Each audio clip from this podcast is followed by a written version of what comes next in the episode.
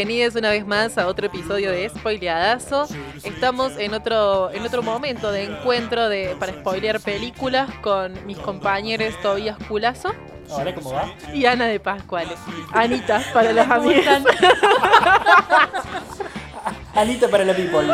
Anita para la people.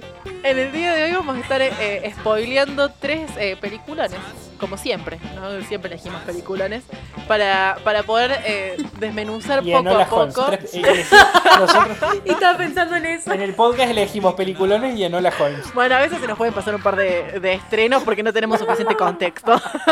Pero en el día de hoy vamos a hablar de pelis que, que a mí particularmente considero una buena selección.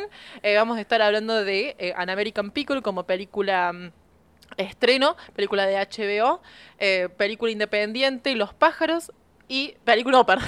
¿no? película independiente, una película clásica o, que- o de crítica, eh, Los pájaros, y película independiente, Eighth Grade o Octavo Grado. Eh, acabo de decir que Hitchcock es independiente. No sé cómo van a tomar ese comentario, Sí, sí, sí, sí. pero bueno. Fuertes declaraciones. Fuertes declaraciones. sin, más, sin más vueltas, vamos a empezar con este episodio porque más no me puedo hundir, ya está. Bueno, vamos a empezar con la película de estreno que se llama An American Pickle del 2020, una película de HBO, eh, que la produce y la protagoniza Seth Rogen. Eh, además también actúa Sarah Snook. Es muy buena peli, cortita. Es una comedia dramática que se trata de eh, la historia de un hombre en un pueblito de, vaya a saber dónde, de Europa. Y eh, nada, se casa, trata de buscar una mejor vida en Estados Unidos y trabaja, eh, busca trabajo en una empresa, en una fábrica de, eh, de Pepinillos. pepinillos, gracias. De pickle me salía. Sí. eh, de pepinillos y sin querer se cae adentro de uno de los barriles de pepinillos y se queda ahí atrapado 100 años en donde se conserva perfectamente. Se reencuentra con un niet- eh, bisnieto que es Seth Rogen también. Él protagoniza a los dos personajes. Sí, son esas películas como las de Eddie Murphy, ¿no? Seth. Rogen y Seth Rogen en An American Pickle. Y nada, tienen, es como una historia de reencuentro en los orígenes, en- no sé, en la religión. Y ya eh, podemos empezar a Y ya a opinar. podemos empezar a opinar, me parece. sí, sí, sí. Perfecto. Sí, bueno, y- habíamos propuesto un sistema de que primero hablamos de lo malo, después de lo bueno. Sí, Bien. exactamente. Bueno, ¿Querés quiero, empezar? quiero No, no, aclarar de que quiero aclarar que si bien estamos diciendo eso de Eddie Murphy como ver con Eddie Murphy en la misma peli, eh, que en este caso me sorprendí porque estaba esperando justamente algo así y no lo fue. Eh, tanto desde el lado positivo como negativo. Es como directamente no lo fue. Estaba esperando una comedia por ahí mucho más bizarra o al estilo Seth Rogen, que no fue. Fue como un lado más dramático, si se puede decir, eh, con, con toques de, de humor. Menos drogadicto. ácido, sí, que, que estaban bastante buenos. Me gustó ver este lado de él, porque confirman por ahí muchas veces eh, esto, es- esta mirada que tengo de él como productor, que me parece un gran artista, dentro de todo. En, en muchos aspectos. Tiene sus bajas, como lo puede tener eh, muchos otros. En fin, la peli eh, sí creo que se queda un, toque, un poco estancada. Venía, tiene un comienzo muy fuerte en el cual un concepto que puede desarrollarse mucho más y cae en un sentimentalismo que, que creo que va eh, decayendo con el paso de la peli. Eh, hay que tener en cuenta que esta peli también está, está, podría haber sido, viste esas pelis que pueden ser mucho más cortas, pero no por una cuestión de que le sobra película, sino porque creo que está mal encarada eh, la, la narrativa, no sé. Me, me hubiera gustado ver un poquito más de, del personaje este eh, judío, digamos, de- del, del bisabuelo Herschel. De, de Herschel, sí. Sí. Me hubiera gustado ver mucho más de Herschel eh, que, que lo que realmente se muestra. En ese sentido, eh, cabe destacar que, bueno, no, no, no sé, es una sensación extraña. Es una sensación extraña en la cual no avanza la película una vez que él empieza a tener problemas con su bisnieto. Una vez que él empieza como a Sí, es boicotearse, es un, es un círculo de boicot en el cual vemos que eh, le va bien, lo boicotea, le va bien, lo boicotea. Y así por tres veces hasta lograr el propósito o hasta lograr eh, tocar ese sentimentalismo o ese vínculo eh, final que... sí, el reencuentro familiar, Sí. el reencuentro Sí, de, con sus se vuelve un toque repetitivo y es molesto eso porque ya deja de causar gracia para caer en una especie de, con- de- de ser condescendiente con el personaje que hasta cierto punto tiene su lado, eh, no sé, que, que está bueno, pero es cansador. Sí, a ver, a, grandes rasgos estoy 100% de acuerdo. Tiene una previsibilidad pedorrísima la película. Tiene un desenlace, un desenlace pedor. O sea, el final es malo a, a nivel. Dale, no se forzaron. Y, y la reiteración eh, va pagando lo, lo genial que tiene la película. Y es un, es, un, es un caso extrañísimo en el cual muchas de sus fortalezas, muchas de las cosas que me gustan de la película son a la vez las cosas que no me gustan. Sí, sí, sí. Por eso es tan difícil Por describirlo. Claro, por ejemplo, la simpleza. Es una peli tan simple que es, es, es mala de lo simple que es. Y, y es lo que mejor tiene. y, y- y- y en eso incluyo todas las inconsistencias dramáticas de guion, de, de- de historia, que, que están en algunos momentos muy bien aprovechados y en otros momentos es como. Es como tan inverosímil. eh, y no digo inverosímil en los términos de lo conservaron. Dale, te acepto el hecho mágico. Inverosímil el vínculo entre ellos. Mm, sí. Eh, y, y es, y es. Y trata de llegar a una profundidad cuando claramente es una película livianísima. Eh, no puede ser profunda, no tiene los elementos para ser profunda. Entonces queda, queda como un poco pastoso, un poco sonso los momentos de profundidad. Y más que tiene mucha que sátira. la mitad de la película. Claro, Sí, y pero la porque- mitad de la película es profunda Sí. y no llega. Sí, sí, sí. De- y no llega, pero porque no se desarrolló ese Claro. em, sentimentalismo, esa mm, tensión o ese amor o esas relaciones. No hay y, forma. Y a lo que me refiero con eh, cosas que, te- que me gustan, que a la vez no, es que yo creo que esto, este sentimentalismo pedorro y, y livianísimo, es a causa de no caer en todo lo, lo que te ofrecía gratis eh, el, el- el hecho principal de la historia. Porque tenés una comedia de situación hilarante posible ahí. Sí, sí. Sí. Y que le esquivaron olímpicamente. Y es como, uff, gracias Sí, por no Por- caer en lo mismo. por ser tan originales. Claro. Gracias por ser tan originales y no mostrarme la película que tenían servida. Sí. Ahora, la opción que tomaron tampoco me gusta. Y no, a mí porque me no es pasa que sí, le esto. faltó. Porque Claro. Claro. Porque es a la mí me pasó que la la película misma. cuando comenzó, cuando comenzó me encantó, me reí un montón y a medida que iba pasando fue como, ah, está buena, pero nada, no me sacó más que una sonrisa y, y fue rechoto porque no es- está mal aprovechada. A ver, tiene los mismos recursos que, que ha vuelto la película esta alemana en la que Hitler Ay, vuelve sí. al presente. Sí. Pero sí. ha vuelto, o sea, Es los mismos más- recursos en el sentido de sí. que el personaje se adapta a la actualidad y aprovecha las herramientas de la actualidad, Y tiene un montón de cosas que Pero lo hacen gracioso. claro, el pero- personaje ya de por sí. pero mucho menos oscura, por lo tanto mucho menos divertida, y con un montón de, de esto, de sentimentalismo familiar que, Sí. que nada, que queda, queda súper pedorro. Eh, Que en realidad para mí podría haber sido algo mejor, pero eso no estuvo trabajado de la, me- de la mejor Y forma. creo que además Y sí me hacer- pareció sí. súper denso esta cosa de, eh, sí, sabotearlo, ay, eh, sale adelante, sabotearlo, sale adelante. Y eso Oh, mismo, y eso por mismo es lo incoherente, tanto odio, en serio, Tan- tanto empeño. claro. Lo entiendo de Herschel. Herschel es un personaje que da para eso. Sí, Pero el otro personaje no, el otro personaje es completamente incoherente metiéndose en esa lógica. pero totalmente. No, no entiendo por qué cae en eso. Es como...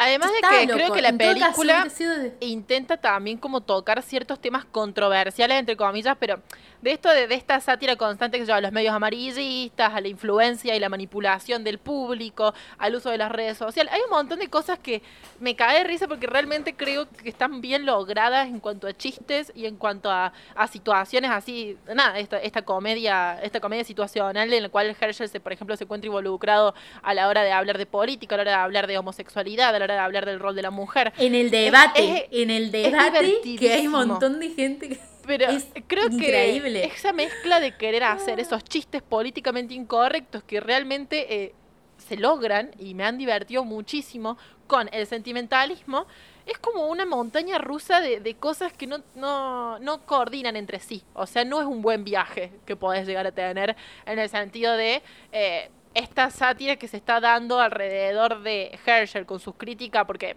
en cierto modo están dando un statement no eh, generacional, que tiene que, que va más allá de, de la inverosimilidad de la historia. O sea, porque es claro de que están hablando también de, de, un, de, de una brecha generacional entre los más jóvenes y la, y la apertura de mente por ahí que tienen ante ciertos temas y ante la tolerancia y esta intolerancia. Sí, en este eh, tipo de género... sí, que existe por ahí. Y en este tipo de género, Sí. claro. Perdón, No, perdón. no, sí, termina, termina. No, en este tipo de género que eh, siempre el más grande, que si bien tiene un montón de inconsistencias por la forma que es en nuestra realidad, en nuestro momento actual de la vida, termina enseñándole algo a- al más chico, que sería su bisnieto, que es el reencuentro con la familia. Esto. Bueno, eso, eso quería Bueno, pero de agregar. todos modos creo que rescato mucho el hecho de que no haya sido el, el bisnieto el que tenga que hacer este, esta recapacitación, sino que haya sido el mismo Herschel que se encuentra con el dibujo de, de, de Bob, de, de- de- del mamá y papá, digamos, de Seth Rogen, y que lo va a buscar y le va a decir, tipo, ya estoy entendiendo el por qué es tan importante esto para vos en tu vida. Entonces, en cierto punto, eh, entiendo que el personaje de, de Seth Rogen se sienta tan eh, violentado con la presencia de Herschel por el hecho de que él está lidiando con la muerte de sus padres de una forma, eh, esta de estoy haciendo esto por ellos y ver que se le destruyó tanta cantidad de años de trabajo por la presencia de este hombre que nunca antes había visto, es, es como molesto. Y por eso creo que también se ensaña con él en cierto punto, porque le da bronca ver que le está yendo bien, siendo que, eh, nada, el resto de. para cuando estuvo con el resto de su familia, eh, cuando, no sé, estaba en Salmuera, ¿entendés? Entonces, en cierto momento me puedo poner del lado de ser Rogen, de decir. Eh, Che, entiendo por qué te la estás agarrando con él, pero no es por ahí, amigo.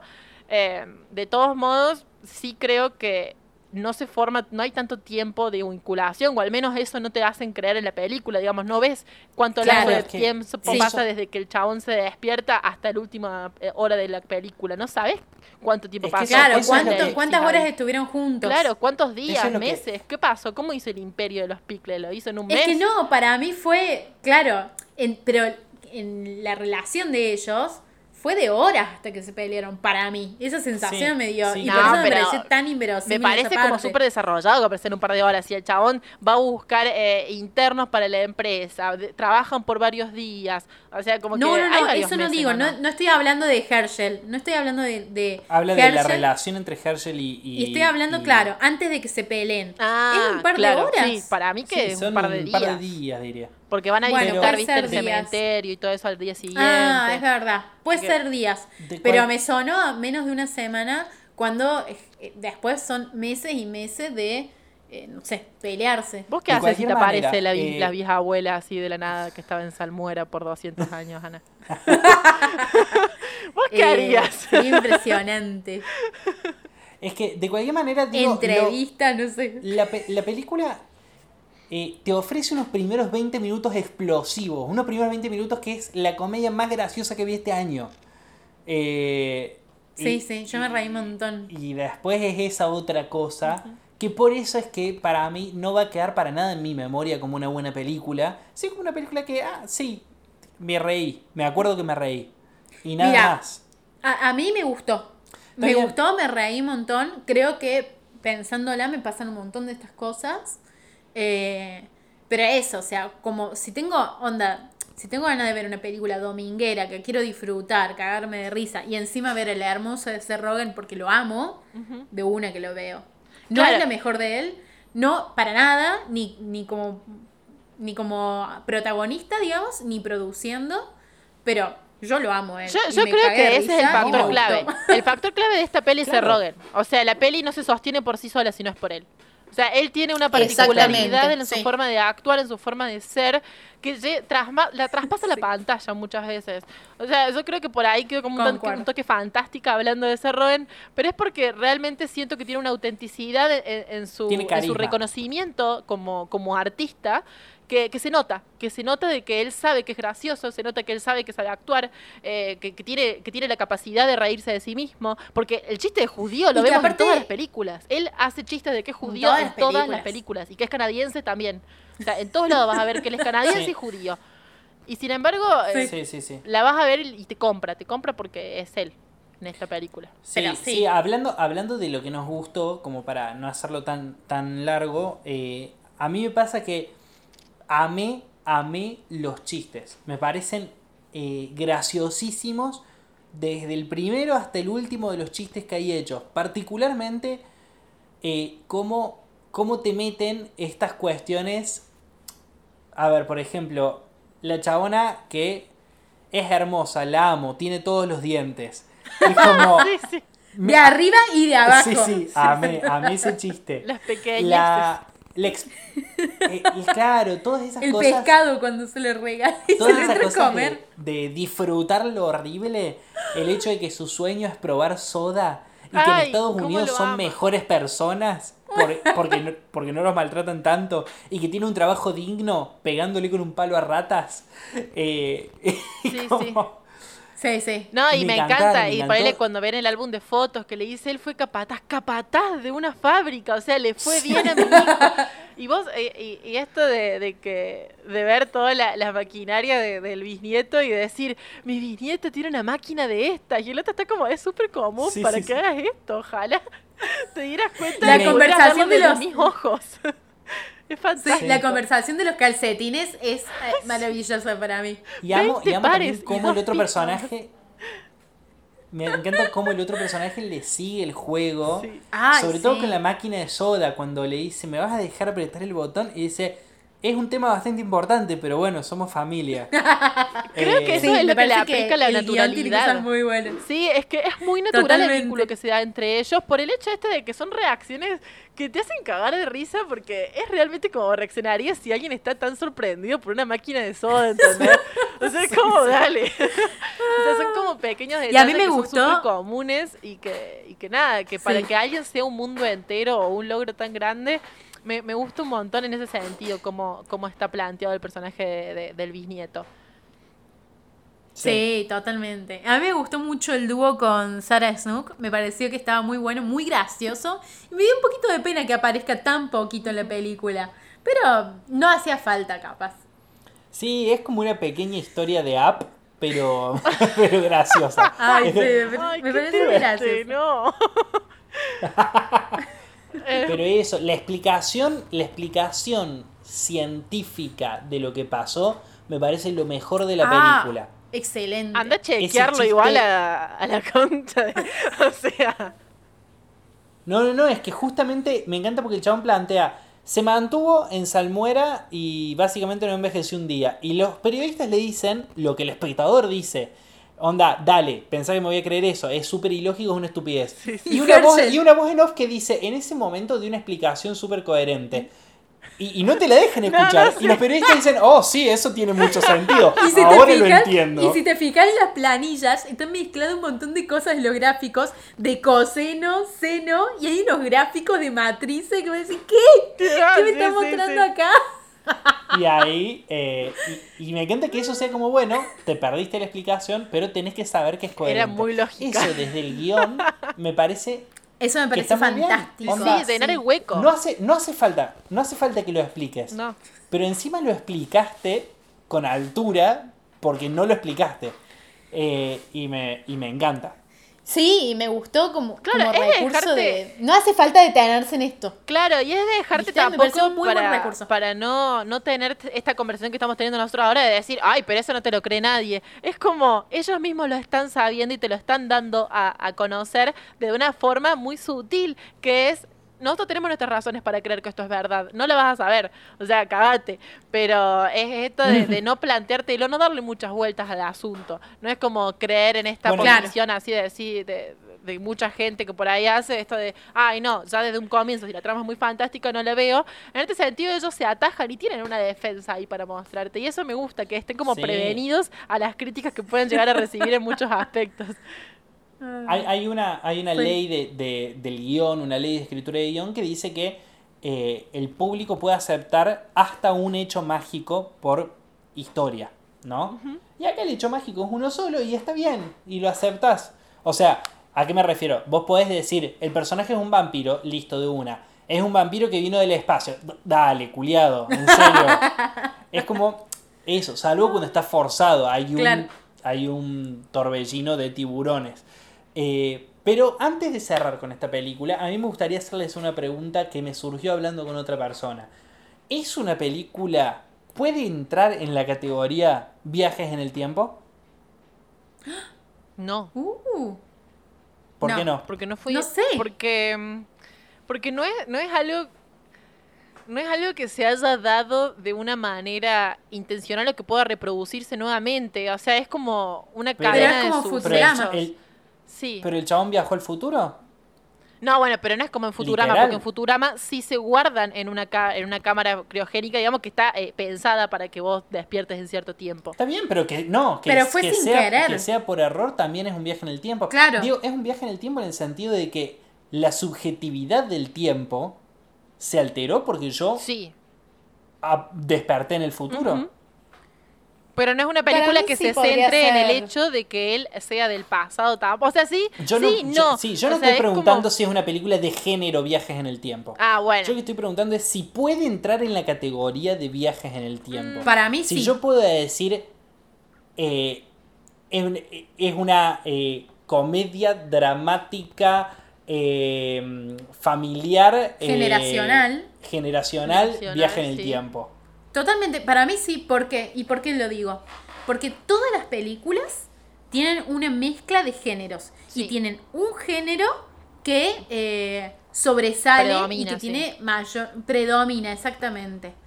Porque eh, vos ves muchos dramas que tienen algún chistecito y no por eso deja, tiene tintes de comedia, y sí, y acá tiene tintes de viaje en el tiempo. Y sí, Es así, ver, para mí sí. Sí, sí, en ese sentido es cierto. Es como. Es como que viajar en el tiempo no es eh, la, la razón principal de, de- de ser de esta película, sino que es un acontecimiento que, que hace que la, que la trama se, se, se desarrolle. Después, digamos que exista el puntapié película. inicial. Es el inicio, sí. Claro. Sí, a- a- creo que sí, la destacaría, diría que es una película de viajes en el tiempo, pero de todos modos no, no la entraría dentro. No, se no la- en eso. Claro, no la pondría como categoría viajes en el tiempo. Si alguien me pregunta, por ejemplo, y me dice, che, algo de viajes en el tiempo, no voy a pensar en, en American Pickle. Lo mismo me pasa con la película de Ha sí. Vuelto. Eh, creo que por ahí tendría en cuenta eh, en el cual viajar en el tiempo sea una circunstancia o un hecho que pueda reiterarse o que o a la cual se remita constantemente para poder eh, entender más la, la trama. En este sentido es como una conse- o sea, algo una causa que va a desenvolver el resto de la trama, pero en el cual no se va a volver a tocar el tema de, por ejemplo, de Sí, cómo de viajó en el tiempo. social socialmente a Tampoco. nadie le importa Claro, no es que en algún punto No, hablan no. de Herschel Grimald. Eso me es más, volvió loca. Lo nombran y dicen, Herschel Grimald, el inmigrante del pasado, una cosa así le dicen, pero como Sí, que no, sí, sí, sí. no tocan mucho más el tema de, de hacer las entrevistas o de mostrar este lado mediático de- del ser de, del- de hace dos o, siglos es- atrás. o estudiarlo. Yo pensaba, si algo así pasara, eh, sería un ratón de laboratorio, Sí. porque Sí. todos estarían viendo cómo a- reproducir esa situation. amo, o sea, amo que, y que- no pasa nada acá sobre eso. amo que le perdonen y le militen todo salvo que, de- que hable mal de Jesús Y es que esa es la ironía, ese es lo hacen, gracioso. Sí. claro. amo eso Hacen amo. muchos chistes de Estados Unidos que me gustan mucho. Muchísimo. Pero mucho, onda. Que porque lo haga con a los eh, frascos estos de pepinillos, que los haga con lluvia, digamos, con Sí. agua de lluvia, que lo militen tanto por ser tan Ecológico. artesanal y qué sé yo, ecológico. Y es como. No, cuando le preguntan ¿En si tienen caca de, caca de pájaro en las cosas, y él le dice, sí, tienen como una partecitas de animales. Y los chavales están como, ay, sí, sí, natural.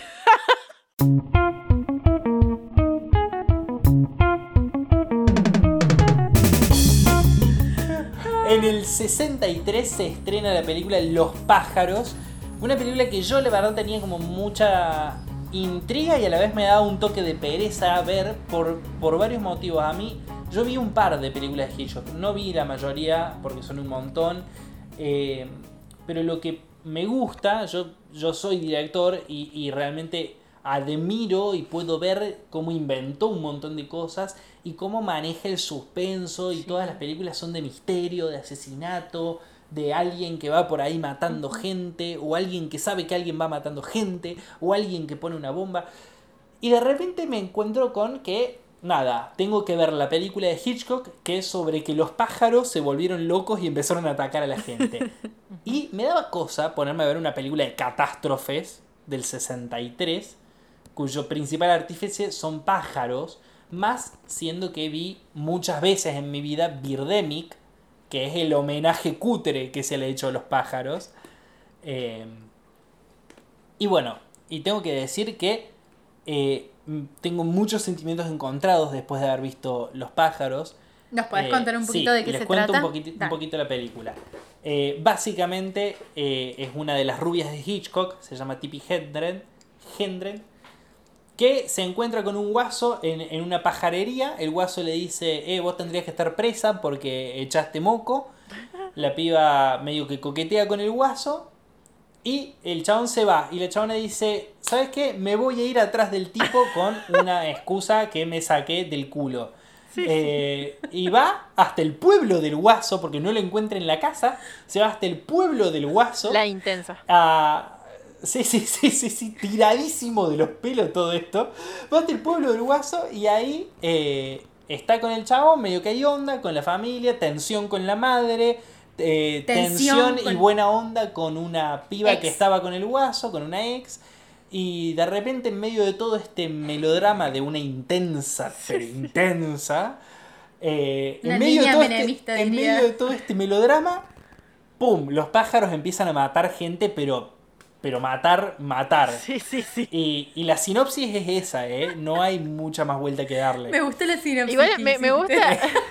Me gusta que también nos empecemos a cuestionar, cuando se empiezan a cuestionar si la, si la flaca que entró al pueblo es la causa de que los pájaros estén matando gente, yo ahí me empecé a reír, digo, qué culiada. Y sí, hermana, te fuiste en lancha a buscarlo al auto, los pájaros se pusieron re locos cuando te vieron a vos cruzando, no sé cuántas horas estuvo. ¿Cuántas horas estuvo en ese lago cruzándolo para ir a la casa del tipo? Un montón de tiempo. No te Yo- lo muestran, Ah, pero la lancha va muy una lento. hora. La lancha va muy lento. Sí. O sea, no hay chance de que haya estado tan rápido en esa casa. La piba, yo me la imagino súper emocionada, en trajecito, cagándose de frío, en la lancha, en el medio del lago. Y digo, hermana, ¿por qué? ¿Por qué estás haciendo esto? Igual la habilidad subirse con esos tacos aguja a Sí. una lanchita. Sí, sí. Yo cuando la vi dije se va a caer. Todo. Y lo hizo ex- excelente. Sí, sí, remando ahí. Bueno, Me puse re mal cuando estaba eh, acercando el barco. Digo, no, pero tiene que sacarle la soga. Y, sí, sí, y, y la no, sacó, ¿Lo ¿eh? hizo todo bien? Sí. Che, Lo sé. hizo todo bien. Ay, Dios, qué mal que Eh. actúa la hermanita. Me daban ganas de... Hermana, fuiste, hiciste, hiciste un curso de actuación antes de empezar esta peli. ¿Por qué te eligieron? ¿Cómo fue el casting? Está muy Bueno, forzado. Todos algo- los diálogos de esa nena Ah. están muy forzados. No lo pude... Bueno, pero perdón. En general, la clave actoral de la época es muy Rara. melodramática Ay, pero ella la y como de novela. Sí, está bien. Hay algunos que son más exagerados que otros. Pero a mí un montón de, de actuaciones me descolocaron. Pero entiendo que es de la época. Sí. Y que son claves actorales de la Sí. época. Igual, la- Eh, la onda, niña- por ejemplo, cuando No. estaban atacando y, y la mujer se estaba revolcando entre la pared. Solo entre la pared y no hacía nada, solamente se revolcaba. Y eso lo vemos 80 veces, vos decís, pero pegale con el zapato. Bueno, pero No eso sé, me molesta menos algo. a que la nena esté, cuando dice cada línea, hace una pausa. O sea, ella dice la línea, hace una pausa, dice otra línea, hace una pausa. Entonces yo estoy ahí como que no sé si está esperando, ni siquiera está esperando una respuesta, porque el monólogo, o sea, la frase, digamos, sigue a veces, el diálogo sigue de su parte, y sin embargo ella misma se hace la pausa como para recordar la línea, no se la está leyendo, no lo sé, pero me molestó mucho Yo eso. no, no, no, no noté, eh, o sea, no noté particularidades en la actuación de la piba. eh, ni siquiera ahora que me lo decís, ¿eh? A mí me pasa que lo mismo que Ana, me costó entrar en el código. Eh, creo que una vez que entré empecé a apreciar las actuaciones. Creo que Tippi Hedren está muy bien. Sí. El guaso es un guaso más de esas películas, un duro Sí. nomás. Sí. Eh, la madre de él me parece lo mejorcito de la peli. Me gusta mucho A ese cambio de actuación. perspectiva. Me sorprendió mucho porque yo creí que no Eh, íbamos a entrar en la historia de la madre. Y sin embargo, eh, te hacen entrar ahí y, y encariñarte y, y generar un vínculo con el personaje que no creí que iba a estar. Sí, totalmente. A mí también me descolocó una cosa, ya te dejo seguir, eh, que son todas muy hermosas. Bueno, sí. Eh, Y es como, bueno, Hollywood. sí, claro, exactamente, pero es- yo le decía todavía, pero ¿todas son modelos o qué? sí. La madre. Los ojos de Bueno, la madre. estamos en una. Estamos Pero en una escúchame, esa época- mujer no trabaja en una granja, no me jodas. Estamos en una época que era muy particular para Hollywood porque, por ejemplo, los actores no tenían. No eran dueños de su vida. Los actores estaban contratados por, por ejemplo, eh, Universal en este caso. Y Universal era dueño de Tippi Hedren. Entonces, Tippi Hedren estaba obligada a hacer tantas películas con Universal. Y no se renegociaban precios, no se re- o sea, la gente las elegían y les controlaban la vida y se elegía con quién se podían casar, con quién no se podían casar, con quién se podía mostrar, qué color era el suyo, porque también eso, había gente que salía con un color, gente que salía con otro, qué, qué tipo de rubio tenían que tener. Era una época en la cual era todo como muy autoritario en esos Sí. términos. Oscuro. Eh, yo lo que no me gustó de la película, después de que logré entrar en la clave, creo, creo que creo que incluso cuesta entrar en la clave pseudo humorística que tiene, porque tiene chistes muy buenos. Sí, Eh, me pareció que es lenta, me pareció que Sí. sí. me pareció que todo el comienzo no solamente es completamente eh, ilógico, que eso lo sostengo, eso es algo que no me gustó. Sí, no sí, me sí. gusta que, que la película tenga que despertar por, porque hay un personaje que es completamente inverosímil. Eh, porque es lo que es, o sea, me parece que se... Siendo que se laburó tanto en una película y, y en, y en darle coherencia a cosas incoherentes, me parece que justamente el, de- el despegue es, podría, no sé, podría haber sido diferente la historia del principio y después la peli toda igual. Sí, no sé, o sea, realmente no, para mí no se gastaron ni un poquito en el principio en encontrar una lógica de por qué se va al pueblo, no sé. Pero creo eso que el un error que de comete... motivos por los que ella podría haber ido. Claro, pero el error que comete también es eh, no solamente la excusa que pone para ir, sino que eh, intenta explicarlo. Como que el personaje principal, el personaje Claro. del hombre, se cuestiona el por qué ella está ahí y, le, y como que la cuestiona a ella y le intenta mansplanear ahí, porque yo le digo así, porque realmente ella le está diciendo, eh, vine para verte, por ejemplo, y él le está diciendo, no, porque tal cosa, hiciste tal cosa, la de la fuente, por ejemplo, toda la situación de la fuente de, de Roma, que ella le va, intenta Bueno, que es explicar... el mejor diálogo de la película. Sí, que ella le intenta Pero que la explicar y le también dice, la madre. che, eh, no, mira, Sí. estaba vestida, pero dicen que estabas desnuda. No te creo. Y ella le dice, no, bueno, culeo, créeme que es mi, mi anécdota. O sea, yo le estoy acá contando, créeme lo que te estoy diciendo. Y él como que le está diciendo, no, mira, eh, yo voy a creer lo que tenga ganas de creer. Y como que hay muchas circunstancias en las cuales el personaje ese tan eh, lindo por ahí que se había formado con esta, por más que sea inverosímil o lo que fuere la, la situación por la cual va al pueblo, te encanta verla a la piba así súper empoderada en los 60 yendo sola a buscarse a quién sabe, eh, a un tipo que conoció en una tienda de pájaros, ¿entendés? A mí en ese sentido me atrapó mucho, Sí. me resultó súper interesante que Hitchcock planteara un personaje femenino tan fuerte. En un sentido de que... Sí, De que- que... al mismo tiempo igual es una nena de papá. Claro, es una nena de También. papa, pero que no se, pero que se reconoce como tal y, y no le interesa hacerlo, en el sentido de que no se va a estar justificando el por qué lo es.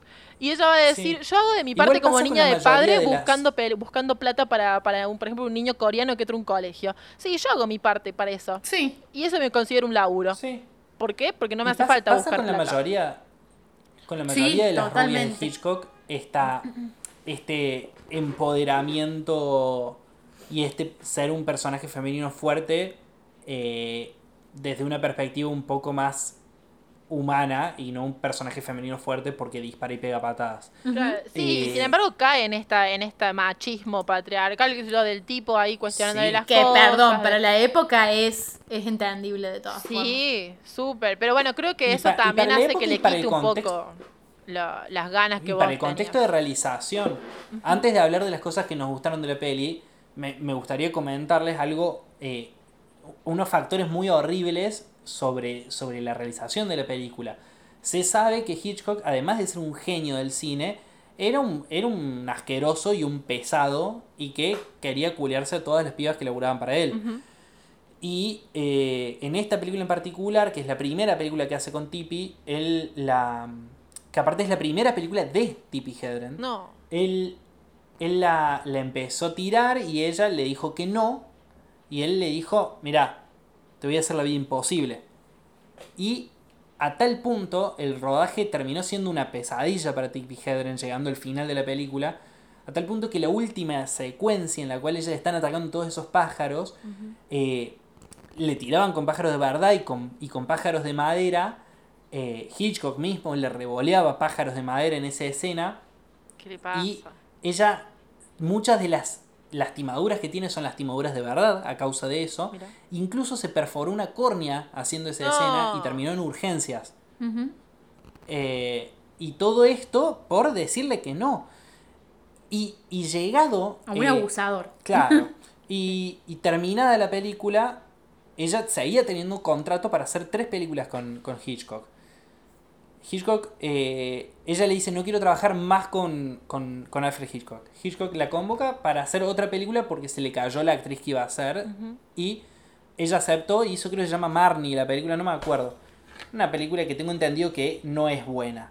Eh, y la cuestión es que en esa otra película Hitchcock, Hitchcock le volvió a decir, eh, mirá, vamos a culear, básicamente. Y ella le dijo, no, no me pinta. Y él le dijo, te voy a hacer la vida imposible. Y lo que pasó a raíz de eso, no era un contrato por tres películas, era un contrato por tres años. Y lo que hizo Hitchcock fue realmente cagarle la carrera, porque eso le dijo, te voy a cagar la carrera. Le dijo, ok, vos no, no vas a romper el contrato conmigo. Lo que va a pasar es que siempre que alguien te llame para actuar, porque su éxito había despegado con los pájaros, vos no vas a poder porque vos tenés un contrato conmigo. Aunque no actúes en mis películas, yo no Claro. voy a romper el contrato. Entonces, si vos no apareces en el cine durante tres años, vas a dejar de existir. Bueno, ¿Qué fue es, lo que le pasó? es el tipo de manipulación que también tuvo Harvey Weinstein con un montón de actrices de Hollywood que recién ahora en estos años han, han salido a la luz, ¿no? O sea, es eh, Sí. algo Claro. común en Hollywood que, que las mujeres Sí, sean Y está buenísimo decirlo y saberlo. Y, y Tipi lo que decía en una entrevista es, eh, yo prefería que destruya mi carrera, que me cague la carrera y no que me cague la vida. Sí, Por eso tomé esa decisión. Totalmente. Sí, sí. Eh, Entonces, La nada, para, para, bancar a, a A una mina que, que además de, de, de ser divina y de hacer una actuación zarpada en una peli histórica, eh, supo decir que no y, y bancarse la que, la que el patriarcado disponía en ese momento, que era básicamente listo, entonces nunca más vas a hacer esto que te gusta. Entonces le quedó muy bien el Nunca papel más en los vas a pájaros. trabajar Ah, de lo claro. Es realmente una mujer sí. fuerte.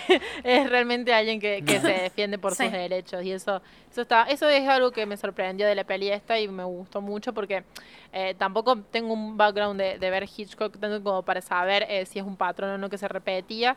Y sin embargo, este sentido, tanto lo que pasa con la madre como lo que pasa con Tipi, eh, o sea, el personaje de Tipi, me parece muy eh, valorable en ese sentido. Eso sí, hay un montón de situaciones eh, que yo digo, le podrías haber puesto un poco más de voluntad a filmar, en el sentido, por ejemplo, cuando él está eh, tapiando las ventanas. No está, no está, no está usando martillo, lo está como Sí. así colocando en el aire. Nos reímos, pero nos reímos un montón de eso. ¿Qué clase de.? O sea, ojalá fuera tan fácil. Simular clavar el lo clavo. curraste O sea, tanto con tipo, otras cosas. Poner el clavo Claro. a semi clavar y dale duro para aunque sea una toma. ¿Qué te cuesta? ¿Por qué lo estás simulando eso también? Si ya todos los pájaros Totalmente. son simulados. O sea, tipo.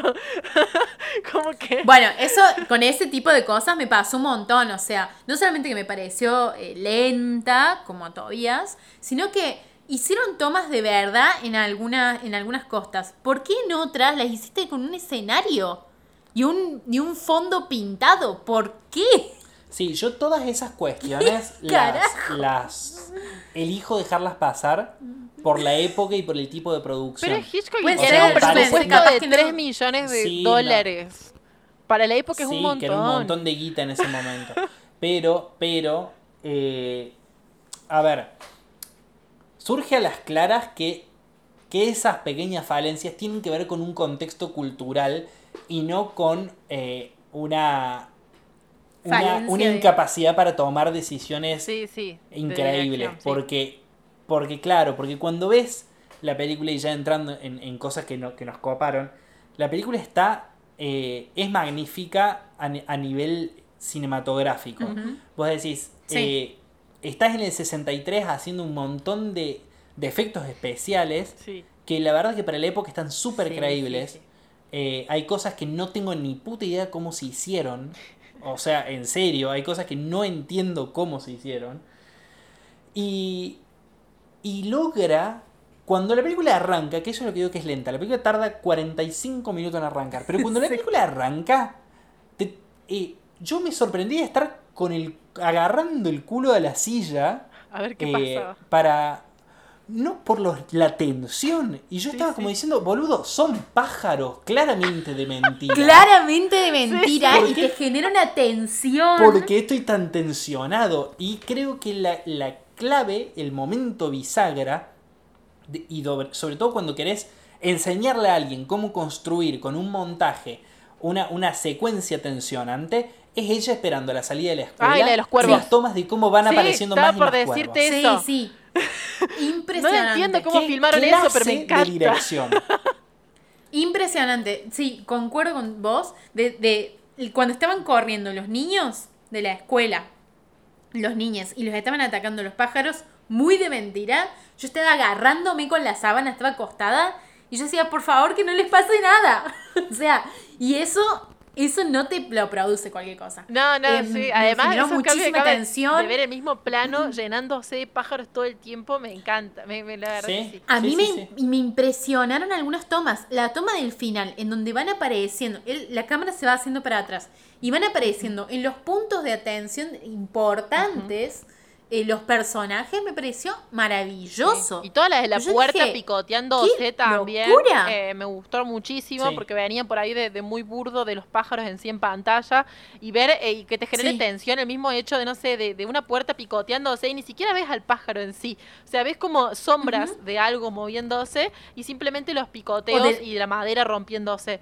Y que te genere una o el tensión. ruido del aleteo cuando ella está por subir Sí. a, a la habitación. Me, Ah, me reí ¿cómo- cómo muchísimo en la toma de la, de la gasolinera cuando hacen tres planos en diferentes ángulos de su cara, sorprendida, porque explotó todo, Sí. porque, están todos Sí. los pájaros ahí. Hay tres planos diferentes en muchos ángulos como Ay, muy me hizo extraños de reír su cara. mucho. Yo digo, ¿por me qué? hizo reír mucho, sí. Y eso Claro. lo hacen varias veces, ¿eh? Cuando Sí. atacan adentro de la casa también.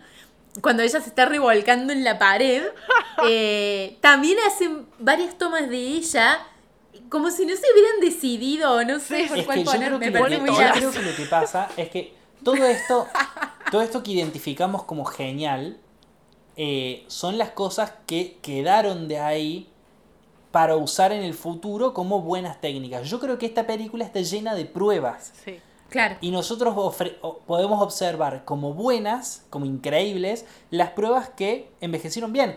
y, y hay un montón de pruebas, como esa secuencia de ella mirando, que es un montaje, y claramente es una decisión de montaje Sí. eh, Sí. extrañísima, pero como también era una decisión de montaje extrañísima la otra que nos parece increíble. Solo que el chabón estaba experimentando fórmulas de, de montar. Sí. Y algunas le quedaron como el orto y otras le quedaron bien. Eso lo sabemos hoy, que el cine evolucionó eh, un montón desde ese momento. Y que se ha estudiado un montón, un montón se ha investigado. Sí, tiene cosas increíbles y ha sido pionero en un montón de cosas en cuanto a la dirección, que es la elección de los encuadres, para quienes no sepan, de nuestros eh, audientes, es la elección de los encuadres y de cómo se cuenta la historia, de cómo se ve, qué imagen le continúa a cada imagen. Y que en este sentido Pero, los ejemplo- pájaros son protagonistas en todo momento de esta película. Y no solamente desde un Sí. lado de- del terror, ¿no? Porque la, el- nada, la- el motivo principal por el cual ella, ella va a verlo son pájaros, o sea, es entregarle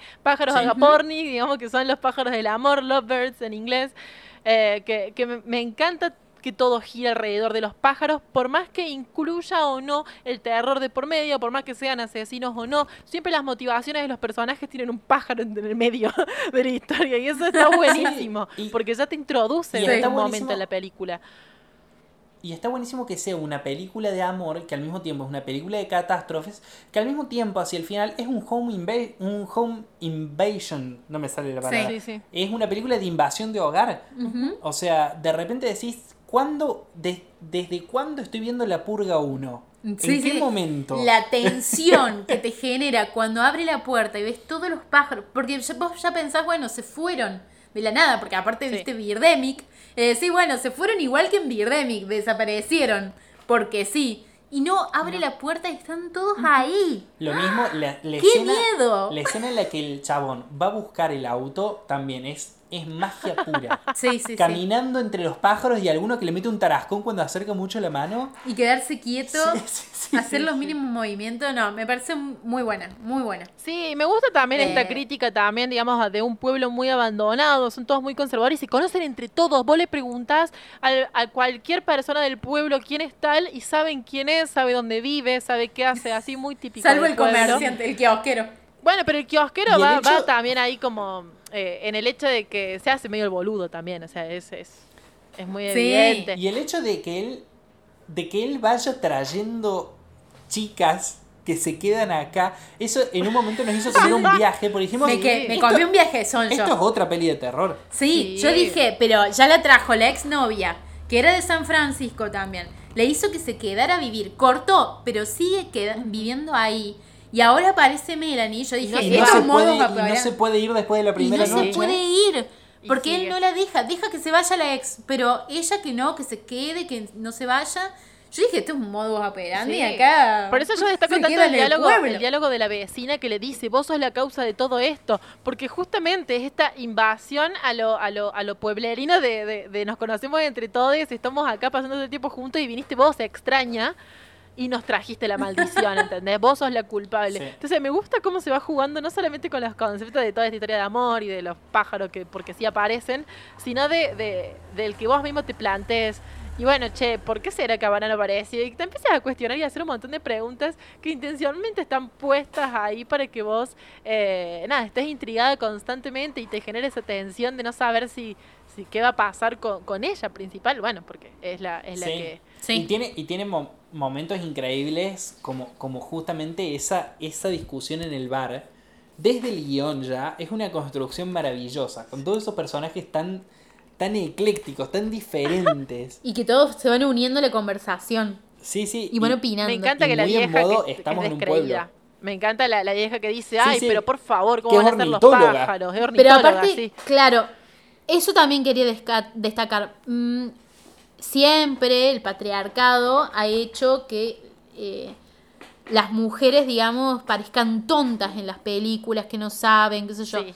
Y esta mujer empoderada que te habla eh, con nombres científicos, que sabe, que le apasionan, me encantó eso.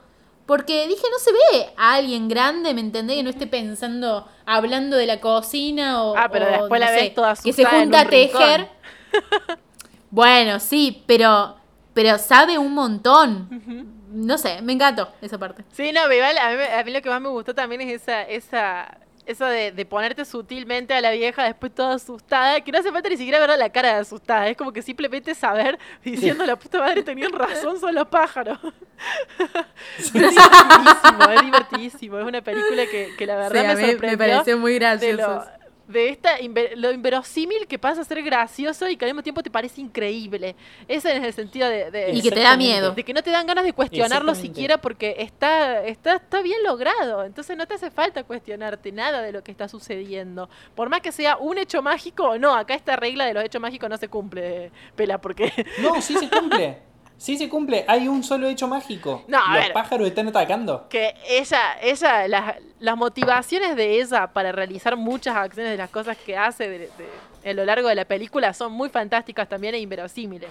O sea, por más de que no cuenten con No, un bueno, factor pero- pero- fantástico en sí. Pero son no, muy pero inverosímiles. no Sí, son pero- mágicas. Pero, pero no son un hecho mágico. O sea, yo lo que me refiero es que el, la regla esa habla que, de que el espectador suele no aceptar no más de un hecho mágico. Claro. Inverosimilitudes aceptamos todo el tiempo. Eh, Aparte Eh. porque son películas. Todas las películas tienen cosas que vos... Incluso la gente está acostumbrada a ver cosas que claramente no son así, pero que en las películas son así, de esa forma. sí, sí. Eh, En este momento no se me ocurre ningún ejemplo, pero es así. Pero sí, aparte, eso, es, es una película que tiene, como decía la ella recién, tiene secuencias en las cuales vos decís, ¿qué coño esto? ¿Qué chistoso? Y en la escena siguiente, casualmente, esa discusión en el bar es graciosísima, súper interesante, hilarante. O lo de la explosión del auto es rarísimo. Y en la escena siguiente la chabona se mete en la cabina y es una de las mejores escenas de la película. Sí. En la Sí. cabina de teléfono. Muy tensionante. Con los pájaros que llegan y se chocan contra el vidrio Sí. y ella quiere salir y entra un pájaro, quiere salir y entra un pájaro. Y yo decía, wow, ¿qué está pasando?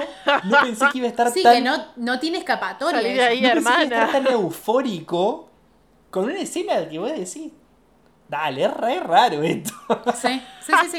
Sí, ok, sí. pasemos a la otra. Pasamos a una película que no tiene nada de inverosímil.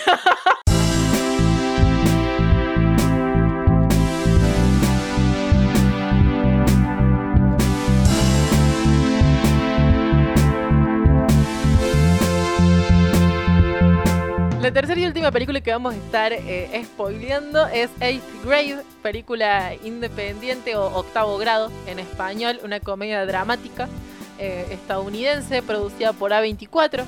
Eh, también Aguante. se ha. Tatuado en el sí, corazón, Hay que ¿eh? nombrar la productora porque es muy grande. Tatuado en el pecho directamente.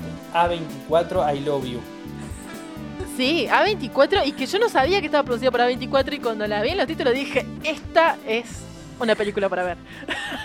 y que bueno, que también fue presentada en el Festival de Sundance, entonces tiene como, eh, bueno, fue el estreno justamente, es una película del 2018, se estrenó en el Festival de Sundance, así que ya sabes que se va a venir con material heavy.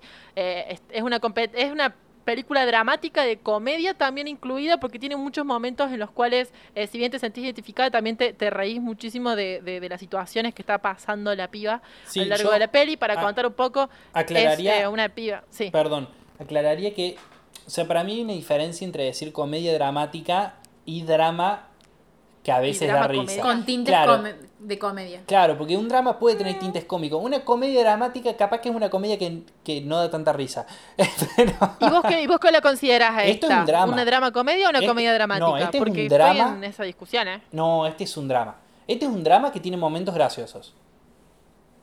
Ay, yo me reí mucho con esta peli en muchos momentos, pero por una cuestión más de, de una risa nerviosa también de las situaciones, y creo que no es una comedia convencional, pero que tiene mucho más tintes de comedia que de drama en sí. Por la resolución, no sobre todo, que tiene la peli. Bueno, Porque no, no, no sé. con, contanos, bueno, en fin, la- la peli, eh, como para resumir, eh, es de una chica que está en octavo grado, justamente, que está explorando lo que es tener la ansiedad constante de ser un adolescente y que después, bueno, cómo lidias con eso, ¿no? Eh, una chica que, que es muy tímida, que es muy casada, que eh, en la vida real, digamos, en la vida real, exponiéndose en sus vínculos del colegio, pero cuando está dentro de su casa, ella hace videos caseros y muestra, bueno, un recorrido más o menos dando consejos sobre diferentes situaciones que cuando se muestran en la película, ella, eh, la particularidad que tiene es que cuando mientras vas haciendo los videos, también te muestra una situación eh, en la cual ella hace todo lo contrario a los consejos que está dando. Entonces es esta polaridad, digamos, de, de una niña que quiere mostrar eh, lo segura y lo divertida que es y lo piola que es, pero no puede porque le agarra mucha ansiedad cuando se encuentra con, con personas tan diferentes a ella porque no sabe cómo, cómo comenzar una conversación, no sabe cómo vincularse con los demás adolescentes. Entonces, nada, eso transcurre sobre las últimas semanas de, de clases del octavo grado y cómo hace la transición a la secundaria, porque en Estados Unidos tienen tres divisiones de colegio que es el colegio primario hasta lo que es eh, quinto grado, si no me equivoco, sexto grado, después tenés eh, sexto, séptimo y octavo grado, y a partir de ahí tenés la secundaria, que es, eh, ellos lo dividen en elementary, middle y high school. Y bueno, eh, la niña está pasando al high school en este caso. Y eh, bueno, es un cambio muy grande para ella porque eh, no solamente es un cambio de, de compañeros y de colegio, sino también de, madu- de madurez. Y aparte Sí, la lo, peli ve, trata lo, sobre eso. lo ve como la oportunidad de reinventarse. Que es- Exactamente. Que es, esto de decir, bueno, yo hasta acá no pude, hasta acá esto no funciona. El año que viene será otra cosa porque es otro ambiente y yo capaz puedo tratar de ser feliz. Exactamente. Ella tiene 13 Me gusta años. mucho cómo se simplifica. Sí, me gusta mucho cómo se simplifica eso, eh, que puede haber sido un periodo de tiempo muy largo, pero te van narrando todas la- la- las preocupaciones que ella va teniendo a lo largo de los diferentes vínculos y situaciones que se van dando de una manera muy resumida y, y que me pareció que dio en el clavo. O sea, es la primera vez que veo una película tan con tintes tan dramáticos que al mismo tiempo no me resultó pesada, eh, no me resultó inverosímil. Sí, pero todo estás lo haciendo contrario. trampa. Es, es muy, muy copada. Sí, ah, me estoy diciendo lo bueno antes. Claro, Ah, así no se juega. bueno, lo malo. Lo malo, a ver. empiecen ustedes porque yo ya empecé muy bien. Ay, Bueno, eh, arranco en yo. este momento no se me ocurre No, nada. arranco yo. Eh, Dale. Nos pasó con... eh, a ver, yo creo que lo perdono un poquito porque, porque está muy, muy puesta la perspectiva, muy puesto el foco en ella y en, en lo que ella siente. Pero nos pasó con... ¿Cómo se llama? Booksmart, que decíamos, ¡fua! Todos los personajes son buenos. Bueno, acá me pasa un poco Ah, lo sí. inverso. Sí. Es como, ¡fua! Dale, todos los personajes son malos, salvo eh, el padre. Que el padre es Y Olivia. tan bueno. Sí, bueno, pero Olivia aparece cuando ya está todo, todo mal, onda. Es No, un- si después está el chico que quiere gustar sexualmente de ella. Cierto, es verdad. Bueno, está bien. No, personajes hay personajes buenos, pero son poquitos. divino. También está Y la Kate chica. también. Perdón, también está la chica que aparece y le dice: ¿Te gusta tal chabón? Sí, es un pelotudo. Sí. Y sí. eso, Claro. como que le está tirando buena onda, onda, no, no, te, no te enganches con este Sí. chabón. Hay Hay, a- hay personajes, pero son muy pocos. Eh, predominan acá, perdón, voy a decir una cosa. Predominan acá los personajes que le hacen mal a Kyla, que es nuestro protagonista, pero porque también a mí me dio la sensación de que ella, en su estado eh, emocional, predominan estos personajes en Sí, su sí, vida. que es lo que dije recién, Claro. es lo que ella percibe Sí, y lo que le llega a ella. Sí. Otra cosa que me Y pareció con los que quiere vincularse. Otra cosa que me pareció rarísima, no sé si mala, no sé si no me gustó, no lo sé, no lo logro deducir, porque está entre que no me gustó y sí me gustó, y es la musicalización de la película. Eh, la musicalización Mm. de la película está muy presente, onda, muy es, es muy, eh, muy, date cuenta que acá puse música, algo que muchas veces el Sí. cine intenta esquivar, onda, Sí. quiero una música que te genere, que acompañe o que te... Que te genere que- ciertas tensiones, pero que no sea lo principal. Claro, que te, que Ujú. te meta en este sentimiento. Y acá arranca una canción y está tan rara y tan fuerte que vos lo primero que haces es percibir la canción y por un segundo perdés la película para, para decir, che, ¿qué onda esta canción? Y eso pasa muchas veces. Muchas veces. De hecho, me parece que es algo que, una decisión estética desde el diseño sonoro y musical que, no sé, que- tomaron y que para mí yo decidí que a mí me gustaba, por eso no lo nombré como algo malo. Claro. Pero sí, creo no, que es que chocante. sí. Es chocante, es muy llamativo al principio y tenés que cazarle la onda y entrar como ahí en ese jueguito. Eh, pero sí puede ser que te haga perder por un segundo eh, el, el interés, digamos, o la atención sobre ciertas cosas que están pasando, porque decís, fa, esta música está muy fuerte, muy fuerte, Pero es hasta marcando que un entras en el punto. código para mí. No, no, sí, Sí, por eso es hasta que, que entras de que de eso, digamos, debato. de que, de que la sí, de que la música está porque, por ejemplo, los se, se usa mucho ese recurso cuando ella está con los auriculares puestos, viste que se los saca, baja el volumen, se los vuelve a poner, suben el volumen y así. Pero todo- no todo- solamente todo en el esas tiempo. situaciones, ¿eh? también cuando no está con los auriculares pasa eso. Sí, yo me, me debato un poco en, en esa situación. También... Yo entiendo que no guste. eh, No es algo que me cuestione, eh, o sea, es algo que simplemente asimilé y tampoco lo destaco como algo positivo, es como que simplemente lo vi parte de la peli, pero no, no, me, no me llegó a hacer ruido de la forma en que lo estás planteando vos. Claro. Bueno, yo igual todo lo que tengo para decir, ninguna de las cosas malas son realmente malas. Tampoco las cosas buenas me parecen realmente buenas. Me parece que es una peli que está buena, una peli que recomendaría.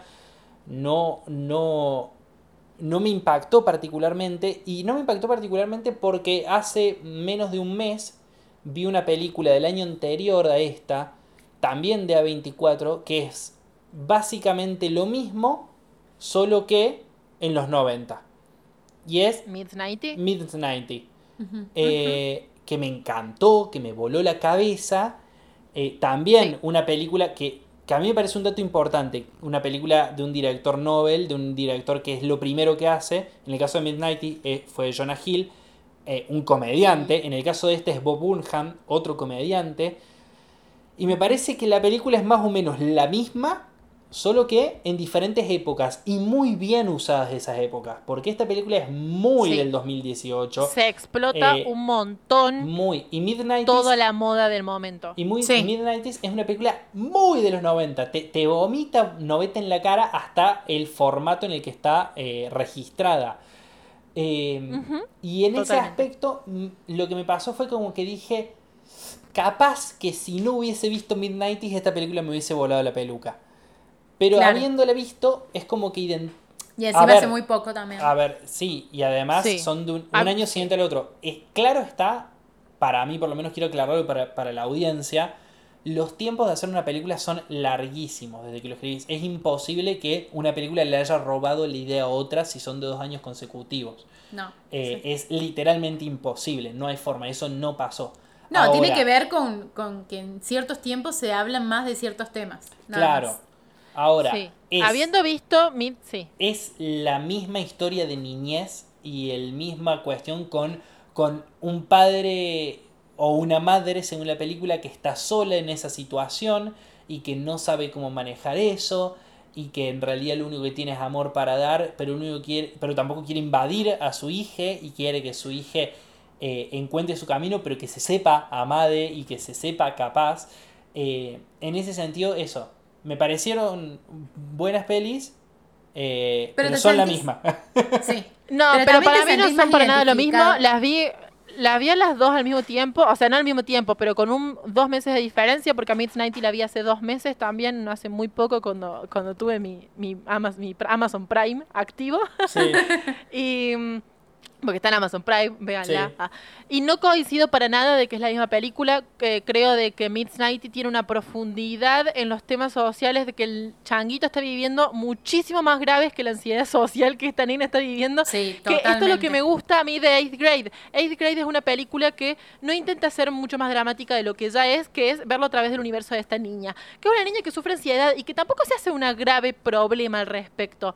Miss Nighty creo que toca otros temas mucho más diversos y mucho más graves para tener en cuenta por toda la situación en la cual Esteren está viviendo y los vínculos que vive con sus amistades y todo, que me parece tema de, otro momento, pero que creo que no tiene la profundidad ei- eh, Eighth Grade que sí tiene Miss Nighty, que me parece un contexto mucho más social. Como que en este caso el contexto ya se da, ya, ya se da por sentado en Eighth Grade, como que vos entendés eh, toda la situación de high school y podés identificarte porque la hemos visto 1500 veces más. Entonces no se hace tanto hincapié en lo que está viviendo el resto del aula o lo que está viviendo la changuita con el secundario en sí, sino más bien en lo que le pasa internamente con sus contradicciones a la hora de formar vínculos, que no me parece para nada lo mismo que, que Midnighty, que ya tiene que ver con una cuestión de la crianza, de las situaciones de mierda que está viviendo Changuito, de las personas con las cuales se encuentra y otros factores que son totalmente diferentes. En este caso estamos viendo la ansiedad de una niña de 13 años que no sabe cómo vincularse con las demás personas, porque no es que las demás personas son malas con ella, es que ella realmente está eh, intentando llamar, eh, no sé, buscarse vínculos que no son sanos primero y que son personas que también están sufriendo la pubertad igual que ella. Sí, están hablando. De una nena Sí, están, estamos hablando de una chica que se esfuerza un montón para ser popular y, y nada, y que la chabona claramente, qué sé yo, la que quiere ser amiga, la cual va a la fiesta de la pileta, está pasando también por una etapa horrible que es el, el quererse superior a todos los demás y ocupar un rango de, de, de esta jerarquía de a quién le hablo y a quién no, y que también hemos vivido nosotros en ciertos momentos de nuestra adolescencia. Así que en ese sentido no los pondría en la misma balanza y dejaría a Midnighty de lado como para, eh, si querés hablar en otro momento, pero no, no, no pondría ese punto de comparación. Aunque Concuerdo tu- totalmente con eso. vos, Aye, pero totalmente. Me parece que son películas distintas y que hablan de cosas distintas. Sí. Listo. Bueno, Así que perdón, helado, Perdón, mira. Tobías. No, qué sé yo, perdón. A ver, yo, yo no, no es, no es como para, para debatirlo, porque estamos acá para hablar de A-Grade, pero yo, yo sí veo todas las cuestiones sociales y igual de graves en el tema infancia eh, en A-Grade que, que veo en Midnighties, realmente relacionados con la época que viven. En, en, en los 90 eran, eran unos los problemas, en, en, en el 2018 son otros los problemas y tienen gravedades diferentes, eh, de diferentes estilos, pero del mismo nivel de gravedad. A mí la, la ansiedad que ella padece, el, el avance eh, de, de la sexualidad y del cómo, cómo vivir la sexualidad me parece... Me parecen todos temas que tienen una, una eso, un puje como muy muy fuerte. Y a mí la película no me parece una película de por eso tampoco me parece una comedia, no me parece una película que sea en ningún aspecto liviana, me parece que tiene un par de momentos graciosos, pero es que es una película eh, sumamente tensionante y que si bien el, po- el si bien lo grave pasa por la por el, autoestima de ella, la autoestima de ella es lo que es y está condicionado por su ambiente y por su sociedad y por las redes sociales y por la imagen que ella quiere construir, porque además de ella Sí, querer sí. mostrarse ella, también quiere construir un ella virtual. Y ese ella virtual eh, le pesa un montón a, a- al ella real también. Eh, Sí, claramente no son la misma tiempo- persona. Claro, y ella también está compitiendo constantemente lo veo- con lo que ella quiere mostrar de sí misma, que tampoco es lo que ella es. Entonces me parece Claro, pero tampoco ella intenta mostrar algo que no es, ¿no? O sea, también hay que tener este contexto de que ella está usando los videos, por ejemplo, como una forma de descarga de lo que le gustaría hacer. Exactamente. Pero no, no es algo que se desarrolle más allá de los videos. Creo que los videos es más bien para darnos un contexto tipo diario íntimo de lo que ella está viviendo y lo que ella le gustaría hacer o esta imagen. Pero no es algo que, por ejemplo, veamos de su Instagram, porque si bien vemos que ella va likeando fotos y qué sé yo, respondiendo mensajitos, lo que fuere, en ningún momento vemos el perfil de ella de Instagram, en ningún momento vemos, por ejemplo, qué tipo de mensaje se manda. eh, No, igual sí lo de- de vemos. si- Sí, sí la Sí vemos usando sí, los no. filtros, sí la vemos maquillándose para sacarse una foto. Y vemos también cuando Claro, ella pero- recorre su Instagram y ve sus fotos. Sí, no sé, o sea, yo no lo, no lo, no lo veo desde un lado de, de construcción de alguien que, que no es, sino es más bien eh, el cómo mostrar lo que yo quiero ser, Es que a eso me pero refiero, eh, no sin, digo que ella está suficiente mintiendo. esfuerzo. Claro, eh, bueno, sí, lo, lo- sentí que lo que dijiste recién era más bien como tipo una máscara que se estaba poniendo ella para querer caer bien o por ser al- popular, al y que no creo que sea ese al el contrario, punto. Lo que me refiero, no, todo, todo lo contrario, lo que me refiero es que eh, ella no solamente está presionada porque no logra mostrarse como ella es, sino que también está presionada por ella misma porque quiere, quiere mostrar una seguridad que tampoco le nace, quiere mostrar un tipo Claro, de sí, sí, sí, en ese personalidad sentido sí. que es el tipo de Ahí está. personalidad que ella tiene para los videos. Y en los videos ella es una versión, es un personaje. Eh, y a eso me refiero. Ella, ella está presionada por, por ambas puntas. No solamente porque no le sale, sino porque además ella exige una parte. Bueno, pero si estamos hablando de bueno caretas, eso. si estamos Me hablando de caretas, increíble. sí existen esto de, de caretas, entre comillas, de mostrarse de formas distintas. Máscaras. Máscaras, claro. Poner una máscara para las redes sociales, poner una máscara para cuando ella hace los videos, poner una máscara frente a su papá, poner una máscara frente a los chicos nuevos de la secundaria, poner una máscara frente a sus compañeros. O sea, hay siempre. No sé si na- nadie la llega a conocer tal cual como es ella. Eso también está adoleciendo en la película. es el nivel de autoconciencia que tiene ella sobre lo que está viviendo. Creo que eso es algo que destaco tanto, porque yo digo, hasta qué punto eh, eh, el nivel de autoconciencia, esto de que ella al hacer los videos, está siendo consciente de que es súper hipócrita, pero lo está diciendo, lo que está diciendo ella lo cree realmente. Ella realmente cree de que puede ganar confianza con esto, de que puede, qué sé yo, de que no tenés que tener miedo de afrontar tus, de afrontar tus errores, de afrontar situaciones que te hagan sentir incómoda. Son creencias que no las está repitiendo por una cuestión de caer bien o por una cuestión de querer mostrar algo que no es, sino que ella realmente lo cree, nomás que no lo puede aplicar en la vida real. Y eso es como lo que más te genera angustia en ese sentido, o que me genera esa risa nerviosa que yo digo que, que- que me transmite la película. Que es el hecho de que vos sos consciente todo el tiempo de que ella en su mente está teniendo esos consejos y se los repite a sí misma para seguir adelante ante las situaciones, pero le salen como el culo. Entonces voy a decir, no, la puta madre. Sí, o sí, sea, de hecho, me ¿por parece qué no que te película- sale, nena? Me parece que la película es como súper responsable y súper. ah, eh, eh, súper. No sé, diferente respecto, por ejemplo, a cómo. a cómo tiene este avance este. este. este joven adolescente mayor que, que Ah. quiere, que quiere abusar de ella, básicamente. Sí. Sí. Eh, y ella, a ver, lo que yo me temía y lo que yo no quería ver, lo que yo no estaba preparado en ese momento era para que haya una secuencia horrible Sí, en donde Eh, ella acepta esa donde, en donde ella acceda. Eh, y, y me pareció súper original y súper responsable como película Sí, que ella pueda decir, no me siento cómoda con esta No. situación. sí, Sí. sí, Y- sí, sí. Y No fue lo como- quiero hacer de esta manera. Sí, y que después, bueno, tenés toda la otra parte, la psicopateada, y que ella se sienta culpable y que ella no le quiera decir a nadie, y que está bien, sí, de Sí. una. Pero Me- aparte- me, banco esa parte horrible. Y que todas esas cosas existen, ¿no? Claro, por eso digo, me banco esa parte horrible, Lo hemos vivido. pero, pero me parece eh, súper original que... Y aparte de eso, me parece como súper... Queda mucho mejor el mensaje, queda mucho más claro el mensaje Sí. si vos no me la mostrás siendo violada, sino que me la muestres Sí. eh, enfrentando una violación. Sí. O, Mostrármela o diciendo que no. abandonándola porque también mi miedo era de que ella le diga que no y él decía dejarla en la calle, porque eso también ha pasado, o sea, vemos Sí. películas en las cuales eh, los avances no son correspondidos, entonces le dice, bueno, cágate, te dejo acá, me voy. Claro. Y que en este caso Yo también dicho, bueno, tuve- te dejo tu casa igual. tuve mucho y la estoy miedo. llevando a la casa. Sí. Sí, no, fue una escena que me sentí súper incómoda. Estuve toda la escena tapándome la cara y diciendo, por favor, que no le pase Yo estuve nada, parada. favor, O sea, no yo le me tuve que nada". parar mientras que lo veía. Y estuve parada todo lo que duró esa escena. A mí, Y y, que encima lo acabo de venir decidir, y cuando- acabo de decidir, claro, sí, lo, lo venís a ver. de- ah, lo, ve- Lo, ves. venís viendo. Lo ves sí, venir. claro. Gracias. Lo ves venir. Bueno, la cuestión es que eh, acabo de decidir que me parece que es una película dramática con tintes cómicos. Punto para Tobías. Así que punto para todavía. Pero sí, sí, me parece que eh, eso, o sea, la película te muestra un montón de cosas y me parece que está muy bien escrita porque te podés sentir muy identificado eh, viendo todo cómo es ser adolescente y Sí, adolescente. más allá de las diferencias en la, en la cuestión educativa, institucional o social, que, que sí creemos que son muy yanquis muchas veces.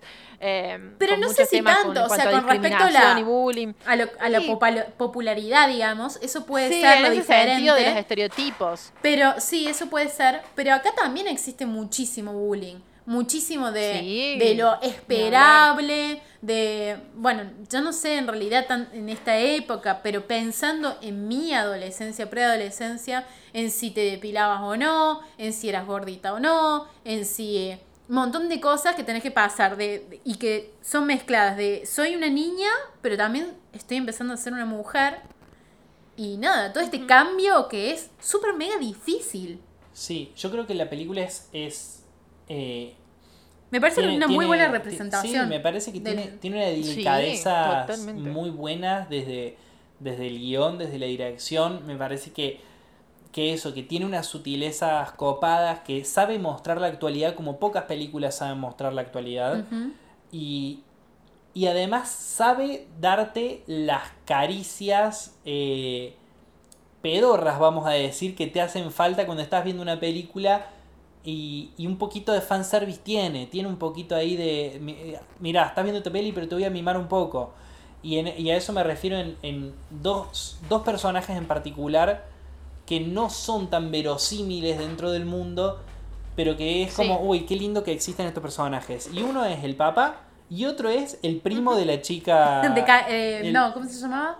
No me acuerdo. Era, no era Kyla, era. Porque Kyla es la protagonista. Ah, no Bueno, sé. sí, bueno. el- ¿Están hablando de Gabe?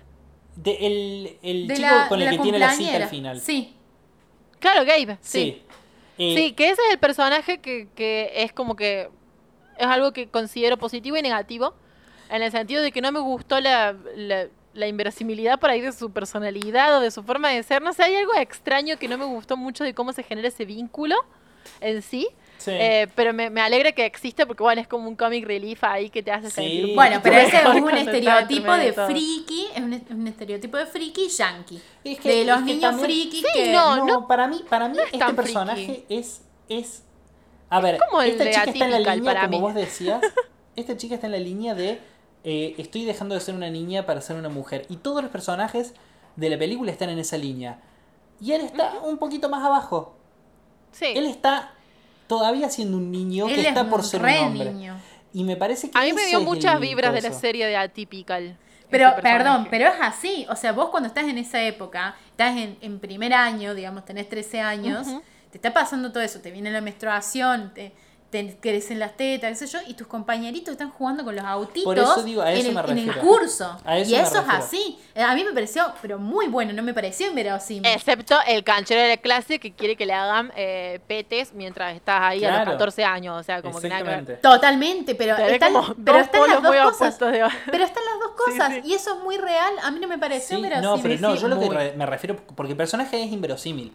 O sea, tendrá esas cosas infantiles que vos decís son reales, el personaje es inverosímil. el Las personaje- actitudes que tiene es súper Es inverosímil. ridículamente piola y es ridículamente agradable y está ahí para que vos como espectador digas, qué lindo, qué bueno que esté este personaje acá, quiero que se den un besito y se amen. Y que lo logra, ¿eh? Ah, Sí. para y mí. lo banco. Para mí no me da esa sensación de quiero en que se den un besito, sino esas. qué bueno que tenga un amigo, que Pero pueda vos- hablar con alguien. No, pero en un y principio crees en el interés amoroso. En un principio, cuando están en la pileta, que él se presenta en la pileta con ella, para mí, ahí yo dije, ah, este es el próximo interés amoroso que va a tener la changuita. Y que lo hayan Ah, presentado como un amigo y no. como una cita, me re gustó. Para mí como no, que, para al mí contrario, me él también, yo sentía que él también no tenía con quién conversar, que estaba descolocado y vio a alguien igual de descolocado que él y se Sí. acercó. Eso sentí yo. Bien, no me- en ningún yo- momento pensé en un interés amoroso. A lo que me refiero es que él aparece en la escena y cambia el tono de la película. Sí. Eso significa que dentro de esa película, dentro de esa diégesis, él está pegado con cola.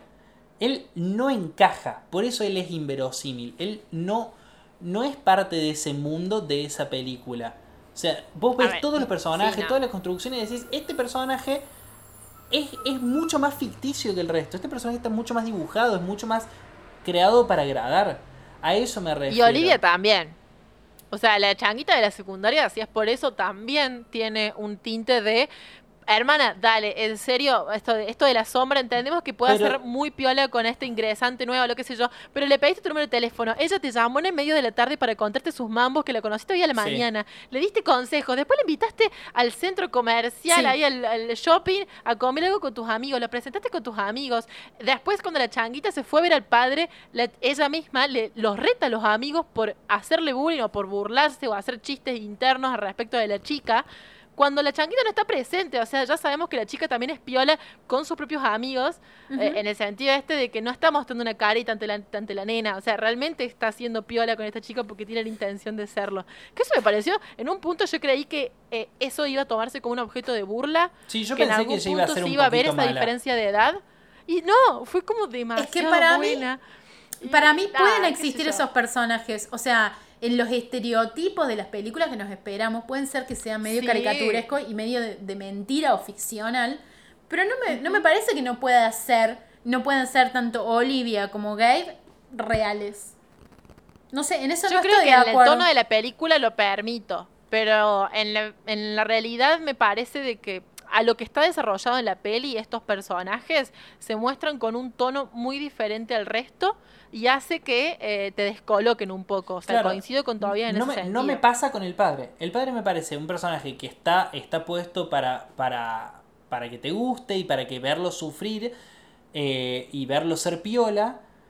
Y es como súper bueno, pero no está pegado con cola, no está fuera de esa, No. de esa historia. No sé, porque de alguna Porque manera ves el estos personajes, tanto Olivia como Gabe, que son personajes extras que no forman parte de sus eh, vínculos constantes, ¿no? De, de la gente de la escuela, le dan Sí. otro tono de, de que ella puede ser realmente como es o puede ser de otra forma y un poco te lo está diciendo, bueno, nada, no es que todo el mundo son así como lo estás viendo acá y realmente si vos te moves desde este, de este espacio, cuando vos crezcas, vayas a la secundaria o si te empezás a juntar con este tipo de gente o con otro tipo de gente, eso, o sea, la vas a pasar bien y me parece que ese es el tono que, que les da a la Sí. película. No, pero igual, Claro, igual, pero pero cuando está con el papá o cuando está con Olivia, la película no cambia de tono la película.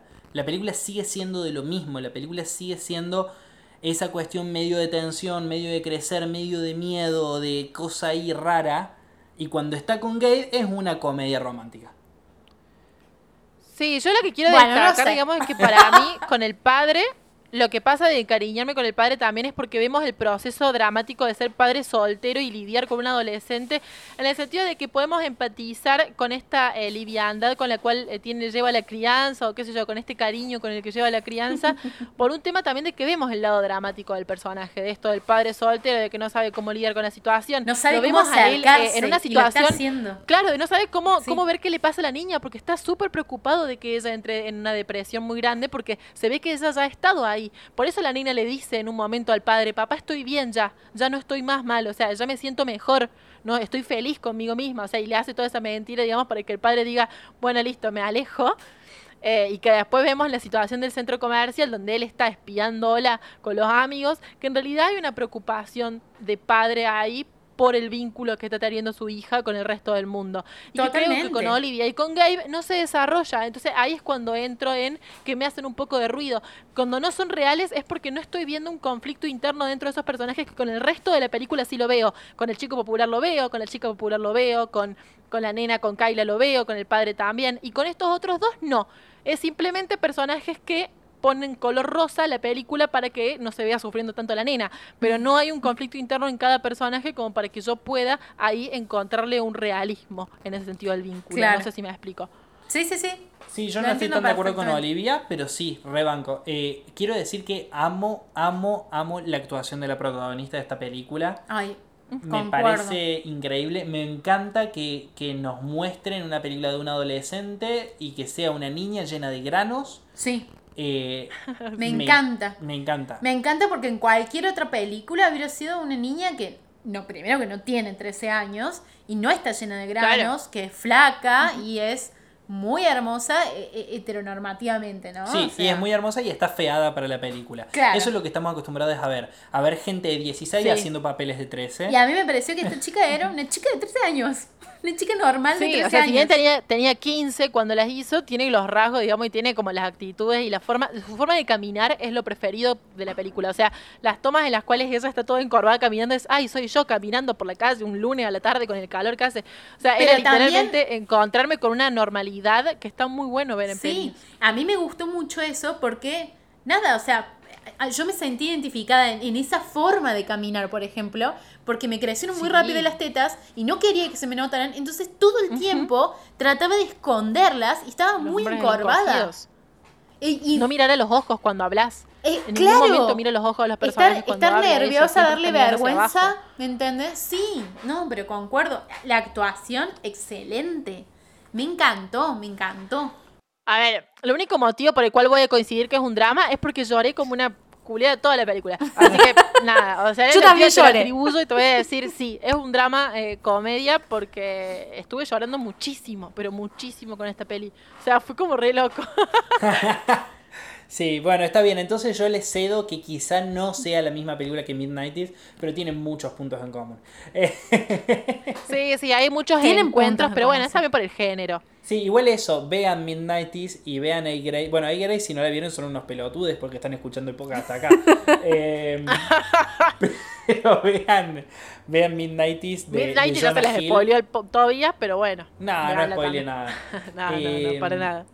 Bueno, y además, eso, película, eh, primera película de un comediante eh, joven y nada, y, y banco, banco, a full.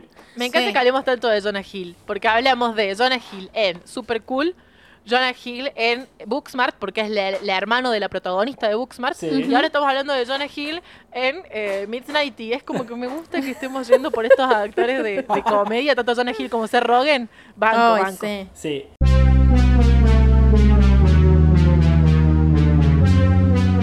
Bueno, y se nos hizo eterno este episodio, pero porque la verdad creo que elegimos tres pelis que dan para hablar. Eh, y bueno, vamos a hablar de qué películas vamos a, a charlar y spoiler la semana que viene. Sí, Que tomamos una decisión en base de nuevo a lo que nos piden nuestros, nuestros oyentes, porque, les escuchamos, porque somos piolas, porque escríbanos, compártanlo, síganos y díganos qué opinan ustedes. denos Eh, feedback. Claro, así como A Grey la vimos porque nos pidió un oyente, ahora un oyente le estaba diciendo a la Aye, che, estaría bueno que haya más películas más fáciles de encontrar, porque estas tres, ninguna estaba ni en Amazon, ni en Netflix, ni en YouTube, entonces dijimos, bueno, Perdón por eso, amiguis. el episodio que viene vamos a elegir tres películas que estén en Netflix. Y que sean muy fáciles de encontrar si no están en Netflix, porque ponele que tuviste, tuvimos la mala suerte de que esta semana la sacaron, son muy fáciles de encontrar. Bueno, como estreno, vamos a ver El Juicio de los Siete de Chicago del 2020, que eh, iba, se estrenó el 25 de septiembre. Eh, lo iban a estrenar con Paramount, ¿verdad? ¿No es cierto? En los cines, Sí. Puede ser. Y Sí. que a partir de Sí, julio. se estrenó en los estuvieron- cines en Ah, el en perfecto. septiembre. Y que a partir de julio. Pero en en Netflix, se- sí. Claro. Claro. A partir de, de octubre estuvo digital en Netflix.